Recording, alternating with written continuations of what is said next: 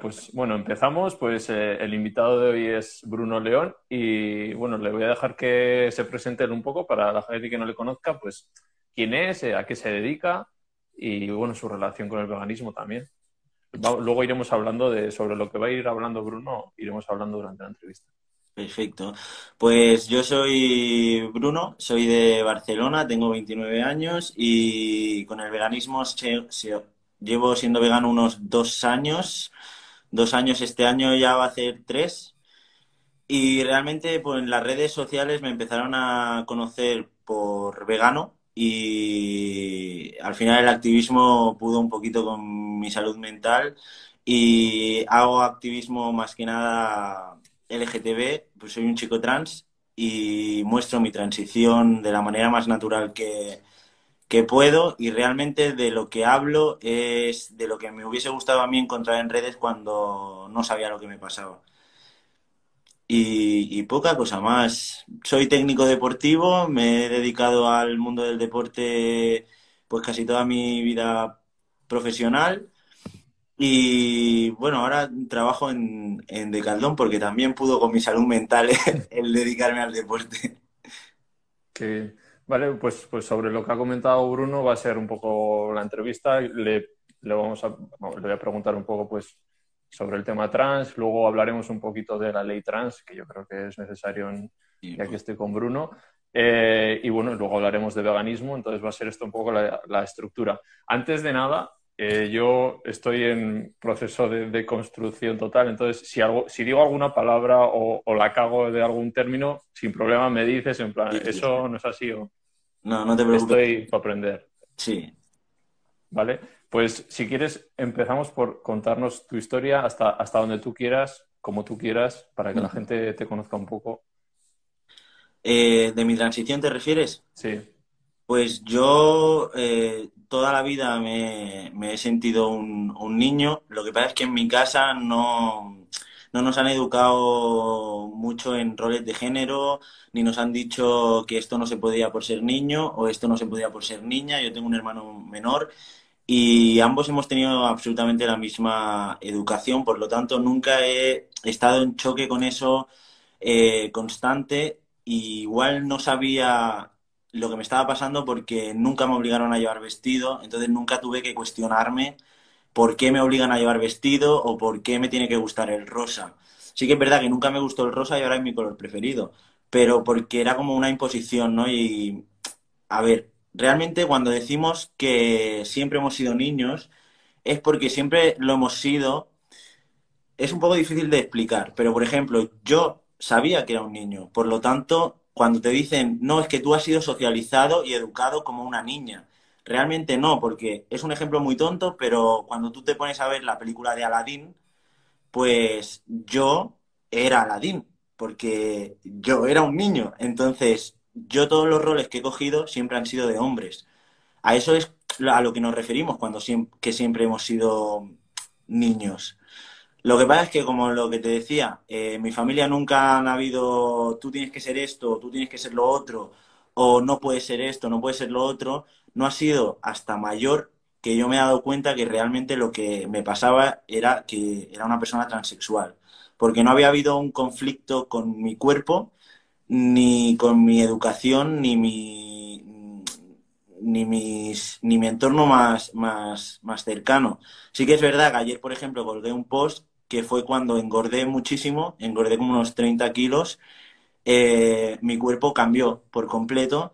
Yo nunca había tenido pecho y de repente tenía un pecho increíble y nunca había tenido caderas y de repente tenía unas caderas increíbles. Y ahí fue cuando dije, fue eh, lo que te está pasando, esto es disforia. O sea, mm, tú te sientes un chico, te has... Em, conformado siempre con ser una chica lesbiana, pero esto no es lo que eres y tienes que hacer algo. Y sí que es verdad que yo era la persona igual más transfoba del mundo, porque, mm, vale, sí, en los demás, en los demás me parece muy bien, me parece muy ilícito, pero yo no quiero ser eso. ¿Sabes? O sea, yo no quiero ser una persona transexual porque nos falta, me faltaban referentes. O sea, realmente, eh, para mí una persona transexual era la veneno, eh, Nicky de Gran Hermano y mm, las prostitutas del Camp Nou. Y cuando tú te ves reflejado en eso, no quieres serlo. Y es como, tío, ¿cómo los medios han conseguido que las personas transexuales se reduzcan a prostitutas y a personas que igual, pues, equilibradamente, o sea, emocionalmente no están del todo equilibradas. Y tú no quieres eso para ti. Entonces yo decía, ojalá esto fuese una enfermedad, porque las enfermedades se curan, ¿sabes? Pero claro, esto no es una enfermedad, por lo tanto no se cura, o lo aceptas o, termina contigo. Y llegó un punto en que dije, mira, Bruno, eh, lo digas o no lo digas, lo aceptes o no lo aceptes, tú eres una persona transexual. Por lo tanto, vas a ser una persona transexual siempre, porque lo has sido, lo eres y lo serás. Así que hazlo. Y entonces pues ya encontré referentes como Hugo de Vargas, por ejemplo, eh, Zoe, un montón de personas transexuales que mostraban otras realidades trans. Y te das cuenta que el abanico pues es muy grande. Y al final dices, pues no, no es para tanto. Y cuando lo dije en mi casa fue en plan de, mm, vale, y fue como un, Dios, ¿por qué no lo he hecho antes? Pero sí, realmente me di cuenta muy tarde por un tema de que nunca me habían prohibido ser quien soy, porque no sabía lo que era una persona transexual, también cuenta que yo no sabía que se podía ser un hombre transexual. O sea, sabía que se podía ser una mujer transexual, pero eso le pasa a los hombres también. No, no hay referentes de mujer a hombre. De hombre a mujer un montón, porque, porque está esa humillación de maricón, de mujer con pene. O sea, los referentes que hay han, salido para humillarlos. Y, yo no sabía que se podía ser. Y cuando descubrí que se podía ser, no quise serlo hasta que dije, bueno, lo eres, acéptalo. Y entonces ya pues decidí si me hormonaba, si no me hormonaba, si me quería operar, si no me quería operar. Y decidí que me hacía mucha ilusión tener barba y me empecé a hormonar. Vale. O sea, bueno, es, es interesante porque ahí se ve lo que dices tú, que al final no tenéis referentes ni, ni información. Entonces, cuando dicen esto de cuando se quiere meter en, la educación desde pequeños para que todos puedan tener esa información y esa, y esa posibilidad que tú no tuviste, aquí se ve la importancia de ello, ¿no? Que dicen, no, es que quieren adoctrinar, no, lo que, lo que quieren es que por lo menos tengan la posibilidad de saber lo que es y, de decidir si lo hacen o no, ¿no? A ti se te ha negado. Sí, sí, completamente. Sí que es verdad que soy del 91 y, es que ni siquiera se hablaba de educación sexual. O sea, eh, mi educación sexual cuando yo tuve edad para que me la dieran era simplemente preservativos y, ya está. O sea, yo me acuerdo cuando salí del armario por primera vez como mujer lesbiana, me acuerdo de estar eh, eh, con mi mejor amigo y mi mejor amigo me dijo, te tengo que decir una cosa. Y yo ya sabía por dónde iba y le dije, creo que yo también te tengo que decir una cosa. Y me dijo, que soy gay. Y yo, a mí me gustan las mujeres también. Y fue como, mm, fue, y ahora esto cómo se lo decimos a la gente. Y salimos juntos y volvió a pasar. O sea, nadie hizo un drama de lo que nos estaba pasando. Pero, mm, pero realmente sé que yo tengo mucha suerte. O sea, sé que lo mío no es lo común. O sea, yo tengo compañeros que lo han pasado muy mal en sus casas y ya no solo por ser trans, sino por ser homosexuales o, por ser distintos a lo que unos padres esperan de, un hijo. Y bueno, lo que dices tú has sido afortunado, pero has, has tenido momentos, supongo, de discriminación, como toda persona trans, yo creo. Sí que, es, sí que es verdad que lo que yo me imaginaba que iba a ser, eh, no me ha tocado vivirlo. O sea, sí que es verdad que yo tengo miedo, por ejemplo, hace unos días yo he tenido que coger aviones y mi DNI no está cambiado porque por un tema político mío de que no me parece bien que yo tenga que enseñar un informe psiquiátrico para cambiarme el DNI, y sí que es verdad que he tenido ese miedo de, ¿y si no me dejan subir al avión qué? Pero mm, no ha habido ningún drama. Ni siquiera me han preguntado ni me han pedido el informe. Entonces, eh, igual he tenido suerte o igual el mundo está cambiando o no sé qué está pasando, pero no... Creo que la mayor, eh, las mayores situaciones de transfobia que he vivido han sido de Bruno contra Bruno, en mi, en mi caso, ¿eh? O sea, sí que es verdad que, mm, por ejemplo, he tenido hace un mes un percance de que sé que una persona eh, se ha intentado meter con mi condición. Yo pensaba que no me iba a afectar, porque no me ha afectado durante los dos años que llevo en transición, porque me iba a afectar ahora. Y me fui a mi casa llorando y me costó levantarme de la cama ese día porque era como un Dios, tío, me siento súper pequeñito y esta persona me importa cero y está consiguiendo que yo me sienta fatal con, con, mi condición.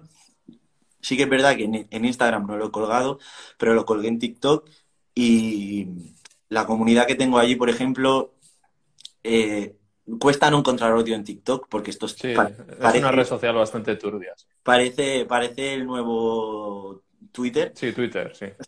Pero yo es verdad que he conseguido tener una comunidad que ni siquiera tengo que contestarle a los haters porque mis seguidores contestan por mí. O sea que yo soy una persona que tiene mucha suerte y esto también es lo que quiero mostrar en mis redes sociales. Que puedes tener eh, situaciones violentas y muy incómodas, pero la transexualidad va más allá del trauma y, y puedes vivir una vida que no te toque vivir transfobia directa, porque indirecta la estás viviendo en las instituciones, en el trabajo. Eh, Lo del avión, sí. En, en absolutamente, o sea, incluso médicas, a la hora de cambiarte el DNI, todo eso lo vas a vivir, porque formas parte del colectivo. Pero a nivel directo, personal, sí que es verdad que tú te piensas que vas a ser el bicho raro y hay gente muy bonita en el mundo que te va a tratar eh, como un igual sin tener en cuenta tu condición. Y eso creo que también... que en, ese aspecto lo hayas, mm. hayas tenido bastante suerte, como dices, ¿no? Y, sí, sí, tu entorno lo haya aceptado bien. Igual, y crees también que si fuera al revés, si fueras una mujer trans, igual se aumenta la, discriminación al final. Eh, en mi caso, no. O sea, yo creo, o sea, si, si algo puedo presumir en mi vida es de, es de mi familia, por ejemplo, y si hubiese sido al revés, que mi hermano se hubiese sentido mujer... Eh, Sí, bueno, digo en la sociedad, ¿eh? Más ah, en la sociedad, en la sociedad seguro, o sea, yo no, no, tendría trabajo. O sea, vamos a partir de la base de que el... Creo que era un 80%... Sí, tengo por aquí un 80% de paro en... Sí, y, y sí que es verdad que las mujeres trans lo tienen muy chungo. O sea, muy chungo. O sea, yo sé yo a veces le pregunto ¿no? a mis compañeros, em, ¿con cuántas personas trans has trabajado a lo largo de tu vida? Contigo. y ya está, porque es que no estamos insertados en el, en el mercado laboral. Que yo tengo que decir que, que ya no mi empresa, sino mi tienda eh, es el espacio más seguro del mundo. Incluso yo no tengo cambiado el DNI y tanto en la tarjeta donde los clientes pueden ver mi, nombre, es normal que me pongan Bruno. Pero me, me, han cambiado el nombre hasta en sitios donde es muy difícil de cambiar por un tema legal. Y lo han hecho. O sea que realmente sí que es verdad que en un nombre el passing, que es, vendría a ser el parecer, mm. eh, es mucho más fácil. O sea, incluso yo antes, eh, sin hormonarme, me confundían con un chico. Porque tienes el pelo corto, vistes como un hombre y eres así un poco masculino a la hora de expresarte eh, y tienes un passing mm, rápido. Y si te hormonas, es a los dos meses tu voz, yo a mí, a mí la voz me cambió a las dos semanas, o sea que realmente eh, el passing lo conseguí así y en una mujer cuesta muchísimo. Primero porque los, rasgos masculinos cuestan mucho que desaparezcan y segundo porque las hormonas femeninas pues no hacen tan, un efecto tan rápido como la testosterona. La testosterona es que es en vena pura, casi. Bueno, tendría muchísimas cosas que preguntarte, pero tengo que seguir porque si no se nos pasan todos. Eh, bueno, pues todo esto que estamos comentando, entonces, explica a la gente por qué crees tú que es necesaria una ley trans. Para empezar, creo que la ley trans la tendría que escribir el colectivo, porque mm, las personas cis, no es porque sean cis y sean en plan odio contra los cis. Sí, pero no tiene sentido que la escriba yo, por ejemplo. pero, pero porque tú nunca serás capaz de entenderlo porque no te has cuestionado cosas que nosotros nos ha cuestionado la vida. O sea, una persona cis no se ha cuestionado nunca si es un hombre o una, mujer. Te lo has podido preguntar, ¿no? En plan de, uy, si mañana me levantara siendo una mujer, ¿qué haría? Pues, si eres una mujer, pues si mañana me levanto con pene, ¿qué haría? Pues me de pie. Pero es que la cosa es mucho más profunda. O sea, cuando a ti te tocan la identidad, eh, te cuestionas todo en la vida. O sea, yo he llegado a pensar que tenía problemas eh, de personalidad múltiple, ¿sabes? En plan de, mm, estoy loco, o sea, esto no es posible y estoy loco. Y realmente la ley trans lo que creo que puede conseguir es eh, dejar de una vez de asociar una patología a una condición. O sea, una de las cosas que viene es que no hace falta el informe médico del que hablabas tú, ¿no? Para el registro. Y que, y que la ley trans puede conseguir que todas las personas eh, que estén en un espacio jurídico, burocrático o administrativo eh, estén por obligación formadas para no meter la pata, como hace poco la metieron con mi madre, por ejemplo, que ya llamó al número del ayuntamiento para pedir hora para que pudiera ir a recoger el, el certificado de nacimiento, porque te cambian el certificado de nacimiento. Y la señora le dijo que, tenía que ir yo con mi informe psiquiátrico, eh, mi DNI y mis padres, para que mis padres eh, firmaran la autorización de cambio de género. Y mi madre le dijo, ya, pero es que el niño tiene 29 años. Y dice, ya, pero lo has parido tú, ¿no? O sea, tú tendrás que dar consentimiento de... Y yo miré a mi madre y pensé, fue a mamá. Y digo, si esto en vez de tú, hubiera llamado una persona que no tiene el apoyo de su familia, es que igual esa persona ese, ese mismo día se suicida, ¿sabes? Porque es como, nunca voy a poder cambiar mi nombre porque mis padres no aceptan mi transexualidad. Y ese, ese, ese procedimiento no existe. O sea, es que tú hubieras podido mandar al suicidio a una persona por un procedimiento que te has inventado. Porque no tengo que llevar a mis padres para que me, me dejen cambiarme el género. Entonces, es un tema de formación en la administración. Es un tema de que yo no tenga que presentar ningún papel. Pero es que aparte estamos hablando de una autodeterminación que no hace daño a nadie.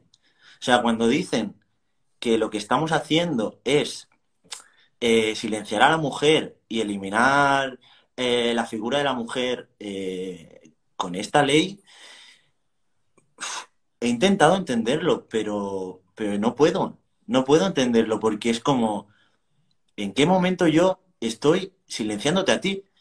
Mm. Si el movimiento feminista le debe muchísimas cosas a las mujeres trans. Entonces, no, sea, lo único que estáis haciendo es vosotras silenciar mi realidad. Y mi realidad, la verdad es que es fácil, pero la realidad de una mujer trans no lo es. Entonces, no es un hombre disfrazado, ni es un hombre eh, que se maquilla y punto. Es una mujer que tenía un montón de privilegios como hombre, ya si es un hombre blanco, ya ni te digo, que prefiere perder todos esos privilegios que la sociedad le ha dado así de mm, tú has nacido así, toma estos privilegios, para ser quien realmente es. ¿Tú crees que de verdad alguna mujer trans se levanta un día y dice, mira, ¿sabes qué? Que prefiero ser una persona completamente eh, protegida por el sistema a ser eh, una mujer que ya no está protegido por el sistema, aunque nazca con vagina, pero es que aparte le voy a poner la disidencia de lo transgénero para eh, ser ya lo último de, de, la pirámide de privilegios sociales.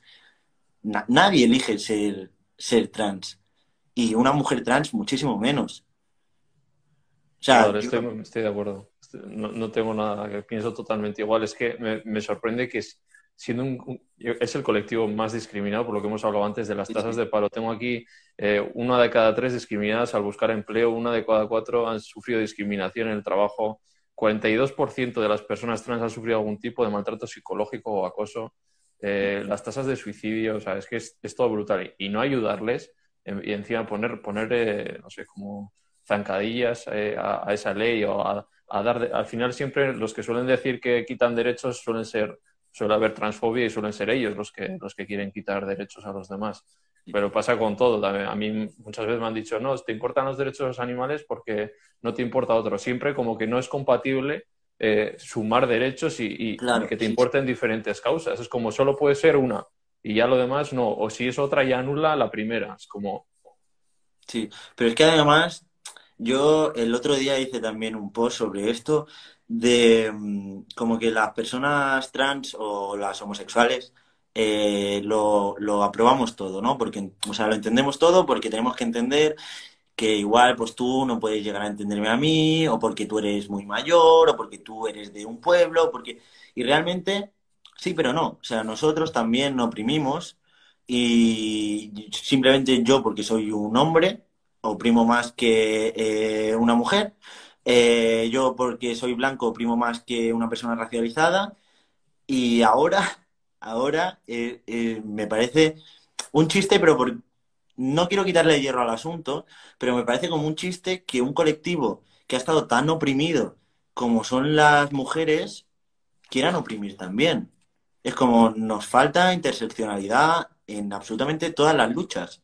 O sea, tanto en la lucha antirracista, eh, igual le falta un poco de feminismo, como que a la lucha LGTBI le falta un poco de eh, eh, no oprimir a las personas racializadas, como nos falta mm, dejar de ser unos clasistas de mierda, ¿sabes?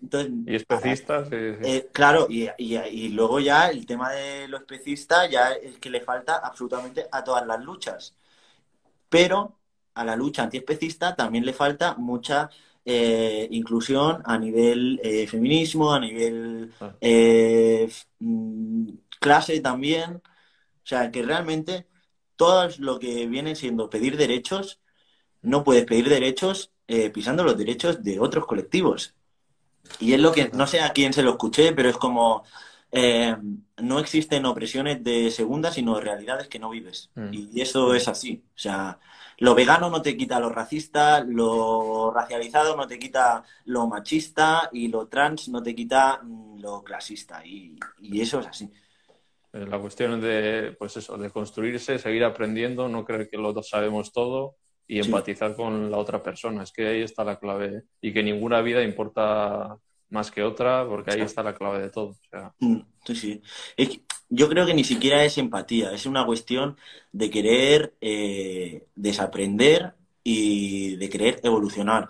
Porque sí que es verdad que eh, la empatía a veces la tienes o no la tienes. Es como, yo siempre pongo el ejemplo de que a mí me cuesta mucho, mm, por no decirte que no lo he conseguido, empatizar, por ejemplo, con, las gallinas. O sea, yo empatizo cero con las gallinas. O sea, yo sería capaz de comerme una gallina y no sentir, no sentirme mal como me siento mal si pienso comer cerdo. Vale, no empatizo, empatizo con el cerdo, pero no empatizo con la gallina pero no como gallinas. Porque sé que no es justo, ¿no? Porque no es justo, no, está bien. Y entiendo que si yo como una gallina, eh, estoy impartiendo injusticia hacia, hacia las gallinas. Fin. Entonces, tú no tienes que empatizar con las personas trans para saber que merezco tener los mismos derechos que tú.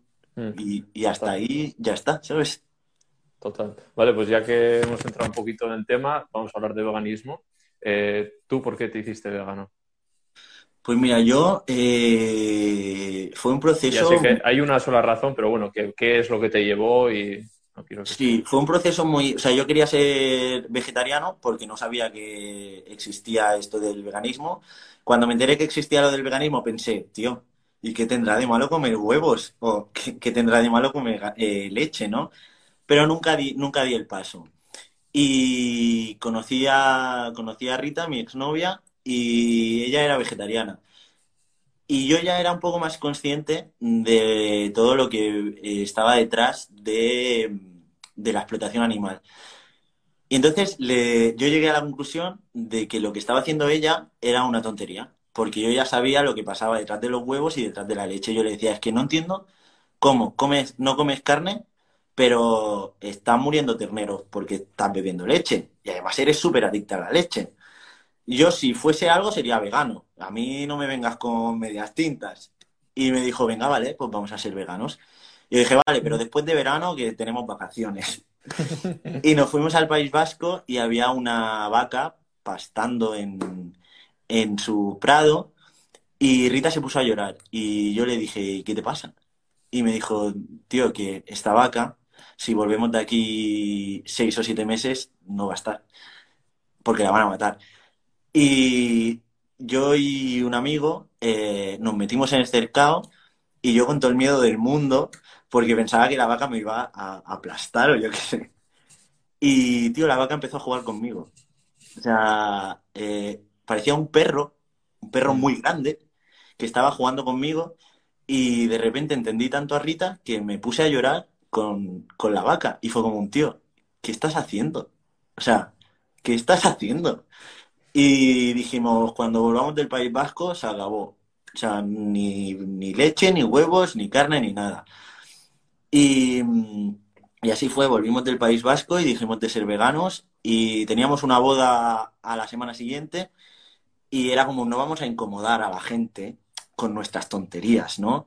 Eh, este día nos lo saltamos. Eh, yo dije que en Nochebuena también me lo iba a saltar porque a mi abuela no le iba a hacer, hacer nada raro por mí, porque antes iba mi abuela que los animales y llegó la boda y nos sirvieron ternera y no tuve huevos a metérmela en la boca.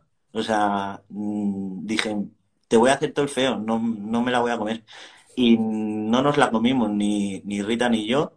Y en Nochebuena le dije, ya, ya, tú, pues, ¿quieres que traiga algo y así no te molesto? Y me dijo, no, hombre, no, yo te hago algo. Y la tía se marcó unos canelones veganos que yo dije, ya, ya, ¿cuándo? ¿No te has aprendido a hacer esto? Y me hizo canelones, me hizo croquetas, me hizo, bueno, me hizo un menú que yo dije, mm, ya, ya, te lo has currado, que flipas. Y no, y no, y no hemos vuelto a comer, no he vuelto a comer animales. Sí que es verdad que a mí se me ha hecho muy fácil ser vegano porque mm, yo la leche, por ejemplo, me ha dado asco siempre. O sea, me, daba mucho asco saber de dónde venía. En plan, esto viene de la teta de un animal y a mí esto no me gusta. Y el queso también me ha dado mucho asco siempre. Entonces, yo con los lácteos lo he pasado muy bien. Con el huevo sí que es verdad que me ha costado un poquillo, pero lo pillé enseguida. Ok. ¿Y qué, qué tan, qué, al final, claro, qué te han podido dar, qué has sentido tú más caña? ¿Por, por ser vegano o, por lo que hemos hablado antes, por ser una persona trans? Porque, claro, te has metido ahí. Sí, sí, lo, tengo todo. La verdad es que cuando se trata de hacer chistes de mi transexualidad, no se atreven, porque es como, Dios, me estoy metiendo con un colectivo humano y es mm. como, está feo, ¿no? Supongo que igual a, a las espaldas, pues no lo sé. No creo, pero bueno. Pero a nivel de hacer chistes con el veganismo sí se atreven, porque, porque está súper eh, aceptado socialmente. Mm. En plan, pues con lo bueno que está un cerdo, o lo que te pierdes, o a mí me parece súper bien lo que haces, pero yo no soy capaz, cosas así. Así que supongo que mm, he tenido más tralla por hacerme mm. vegano que no por, por ser, por ser trans. Sí, bueno, eso nos, lo de vegano nos, nos pasa yo creo que al 100% de, de veganos. Sí que es verdad que cuando me hice vegano fue antes de hacer la transición. Eh, de repente aparecieron nutricionistas por todos lados hmm. y cuando me hice trans aparecieron biólogos. Entonces he estado rodeado toda la vida de científicos. Expertos. De científicos y, y no lo sabía. Madre mía. Eh, ¿Y cómo ves ahora mismo el veganismo? Como pues movimiento, como todo. Estoy bastante desenchufado de eso porque cuando desperté, digamos, eh, tanto Rita como yo teníamos una necesidad muy grande y muy profunda de hacer cosas. En plan, nosotros nos despertamos y fue como un Dios, la realidad, o sea, es horrible. Y que hace toda esta peña que está dormidísima, no se entera de nada, está sorda, y tenemos que gritarlo y tenemos que enseñarlo. Y fue, hay un montón de animales sufriendo, hay que rescatarlos y hay que. Y nos dio por el activismo muy fuerte y, y no habíamos visto documentales que ya estábamos en vigilias y no habíamos visto documentales que ya estábamos eh, colándonos en, en granjas sacando, sacando animales. Y o bien nos metimos mucha tralla al principio o realmente es muy duro y pudo, pudo con nosotros, porque vimos muchas cosas feas, porque confiamos en personas que al final, mm, bueno, pues nos dieron más de una puñalada por la espalda.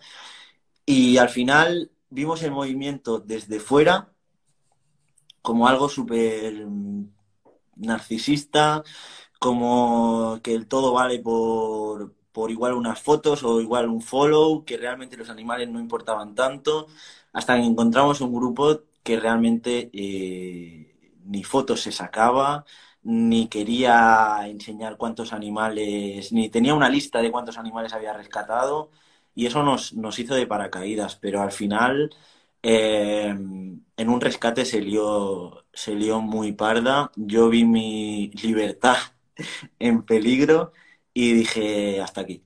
Hasta aquí porque, porque esto va a poder conmigo. O sea, llevo dos semanas sin dormir, llevo dos semanas sin comer, eh, esto me está dando miedo y la verdad es que lo dejé, lo dejé de golpe y ahora hago un activismo muy pacífico, hmm. que es eh, rodeado de la gente que come carne intentando poner un granito de arena. He entendido que las cosas cuando se dicen igual sin maquillar la realidad, pero con amor, eh, calan mejor y, hasta he conseguido que personas que pensaba que no iban a dejar de comer carne nunca, eh, se lo hayan planteado y realmente me hayan dicho, oye Bruno, eh, que, llevo dos semanas sin comer carne y que no quiero comer más carne.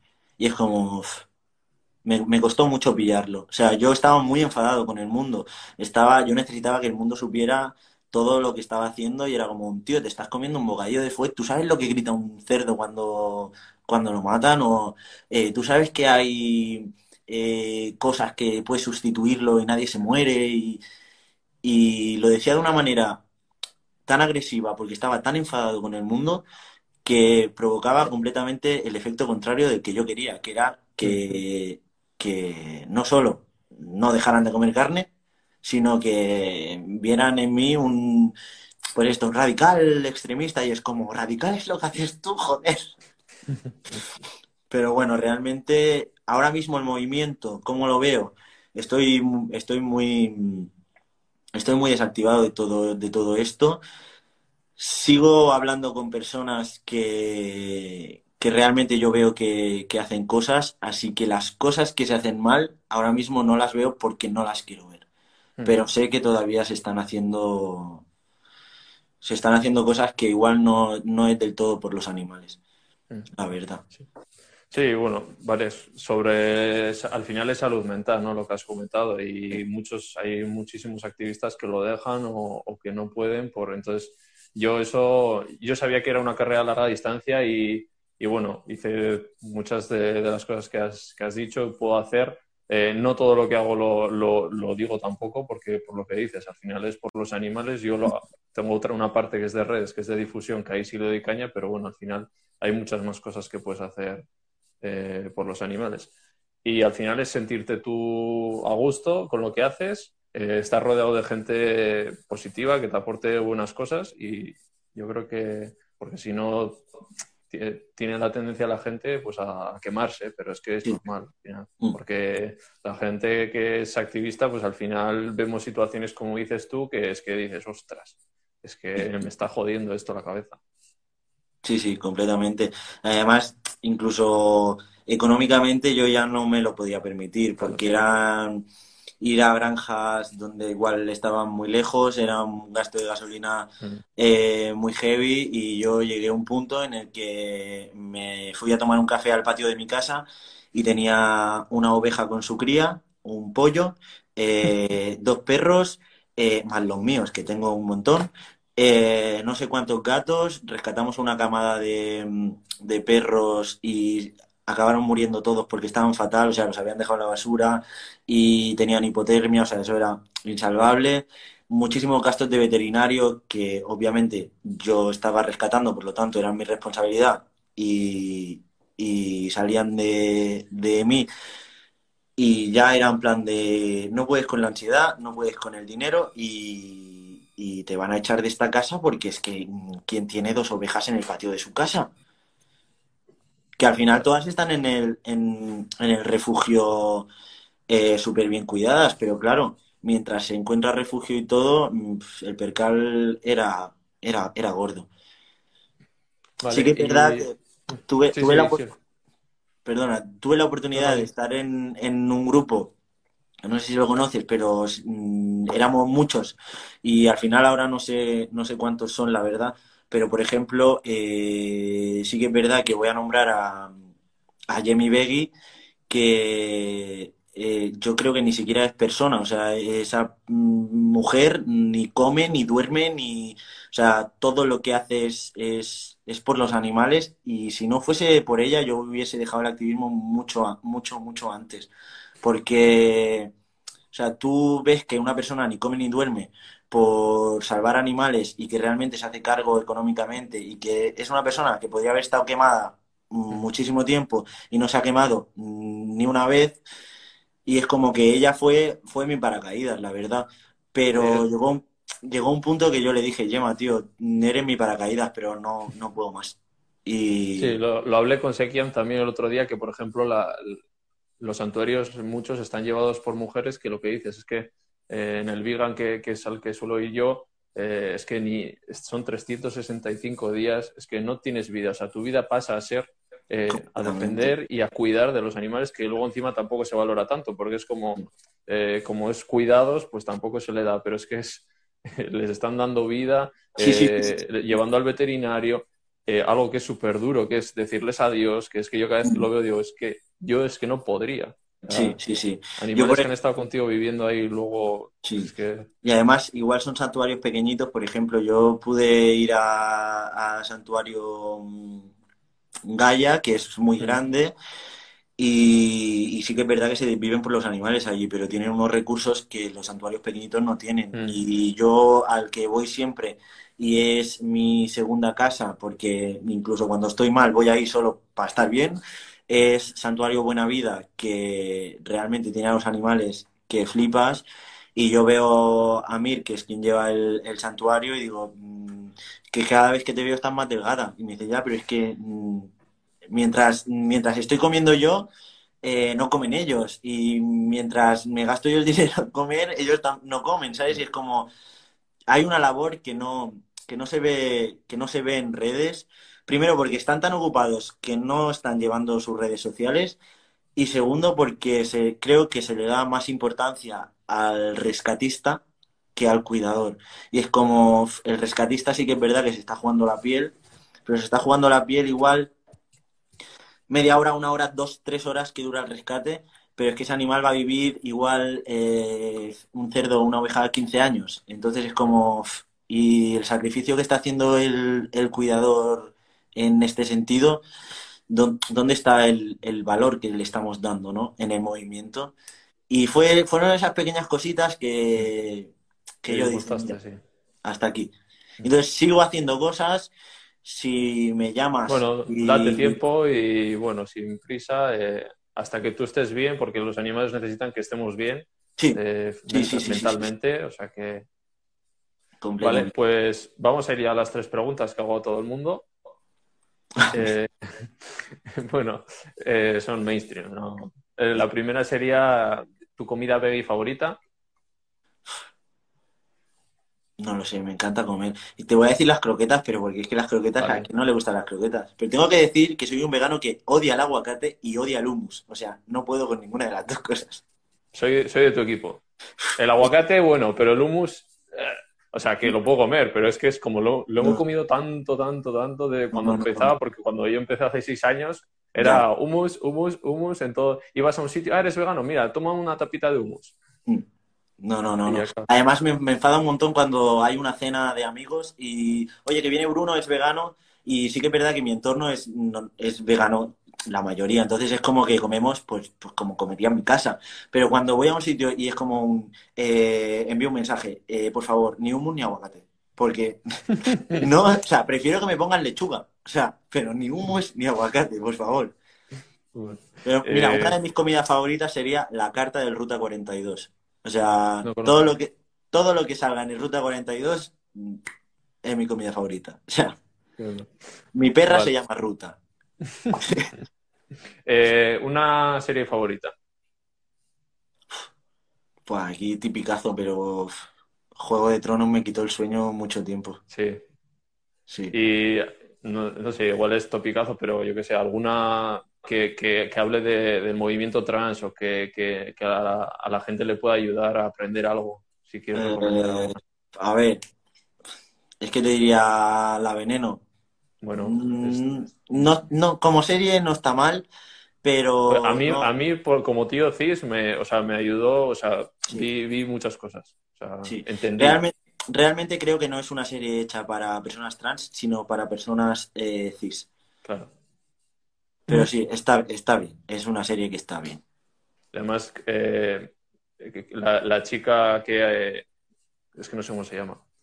Todas Eh, las, la- Es que las nos seguimos, pero no sé, se llama Re Loaz. ¿no? Eh, Mm. que es, es la que ha- la que está la que hace en el proceso de, de transición, de la que hace Lo que, No lo que han hecho, lo que han hecho muy bien los Javis ha sido que todas las actrices que han hecho el papel de la veneno, de mujer trans, han sido actrices trans.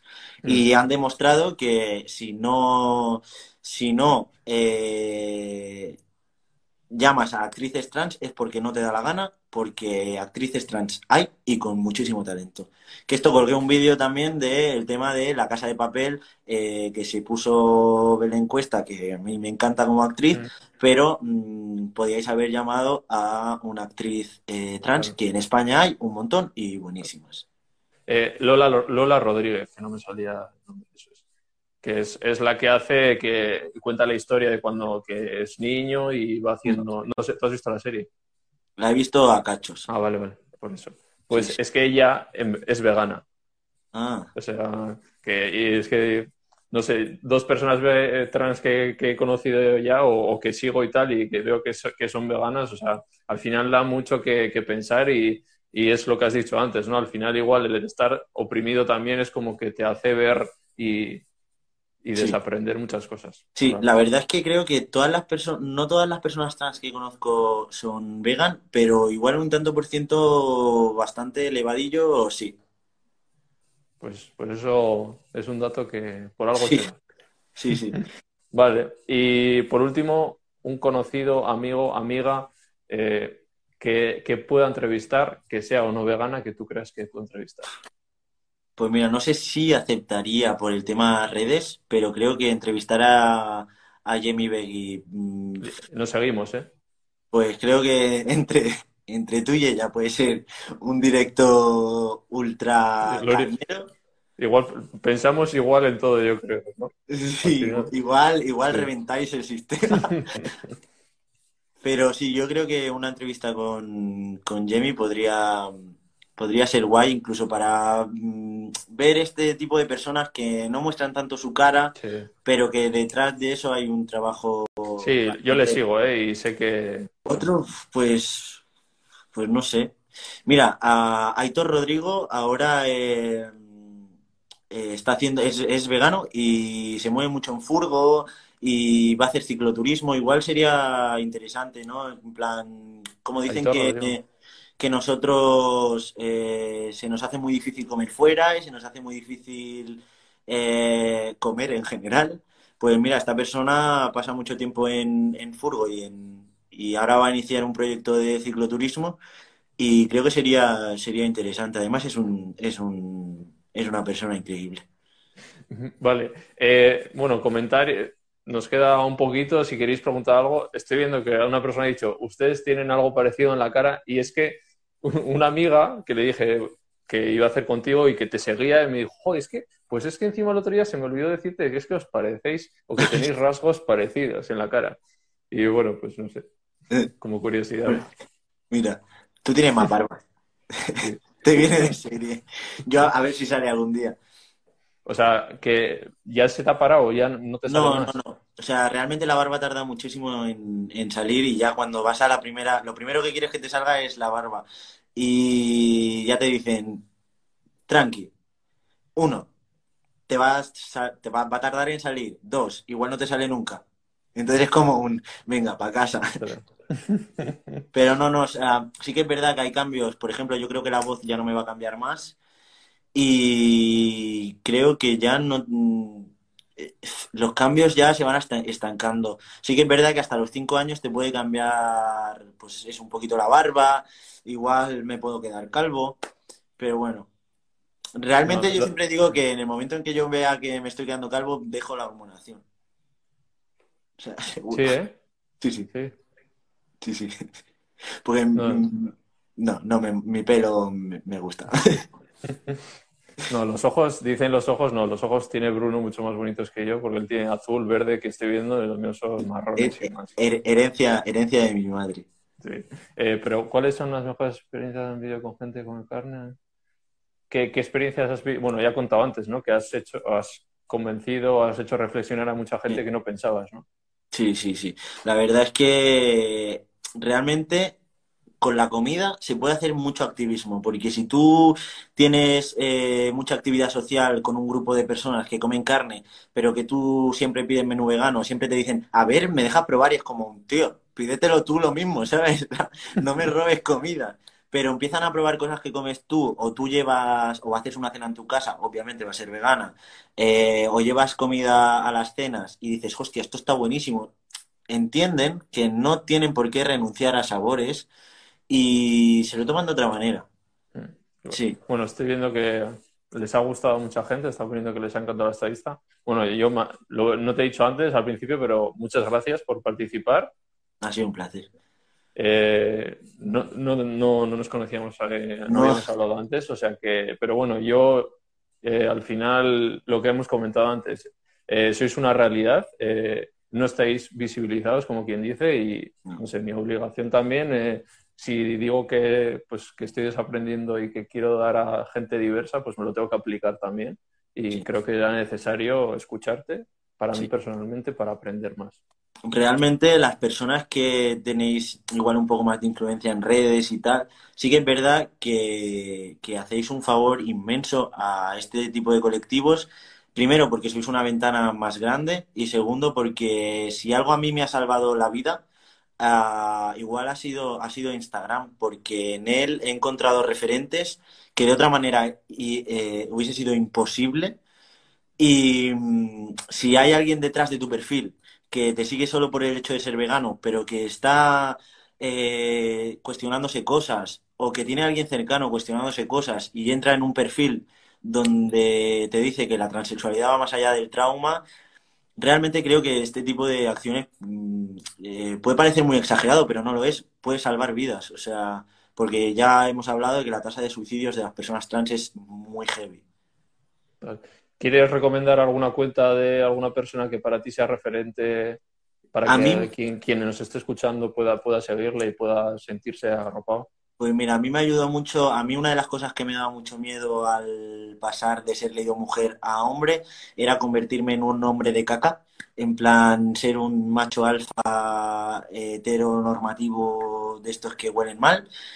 Y encontré a Zoe, que no me sé su Instagram entero, pero si buscáis en mis seguidores, o sea, en mis seguidos Zoe, eh, GRK o algo así, eh, da una realidad de masculinidad alternativa increíble. Y Hugo de Vargas, eh, primero que es un artista como la copa de un pino y luego eh, hace un activismo de voy a ser eh, padre gestante porque me da la gana y no me opero el pecho porque mm. no me da la gana y me pongo pelucas y me pinto y sigo siendo un hombre. Así que Hugo de Vargas y Zoe creo que fueron los que más, más me ayudaron a ser feliz. Vale. Pues ahí queda. Eh, vamos cerrando. Eh, ¿Has estado a gusto? Súper a gusto, la verdad. He empezado muy nervioso. fácil, ¿no? Sí, sí, sí. He empezado muy nervioso, pero. Sí, porque no has caído al principio, has empezado a tope, sí, sí. Sí, sí, sí. Bueno, a mí es, algo que me pasa como, sí, ¿no? como me des un poco de cuerda, yo creo que no hago directos por esto. Porque no, no, interactuaría nunca nadie conmigo. Pero bueno, hoy, hoy era para eso, para que te explayaras total. O sea que sin pues, problema, ha estado genial.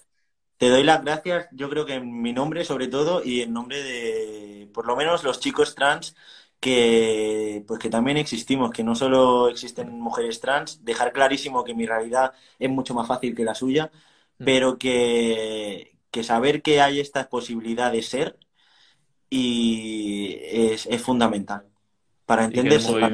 Y que, en el movimiento vegano también estáis y, por eso hay que teneros en cuenta también. Estamos, estamos. Y a tope. pues muchas gracias, Bruno, y, estamos en contacto y. Perfecto. Un placer. Chao. Chao.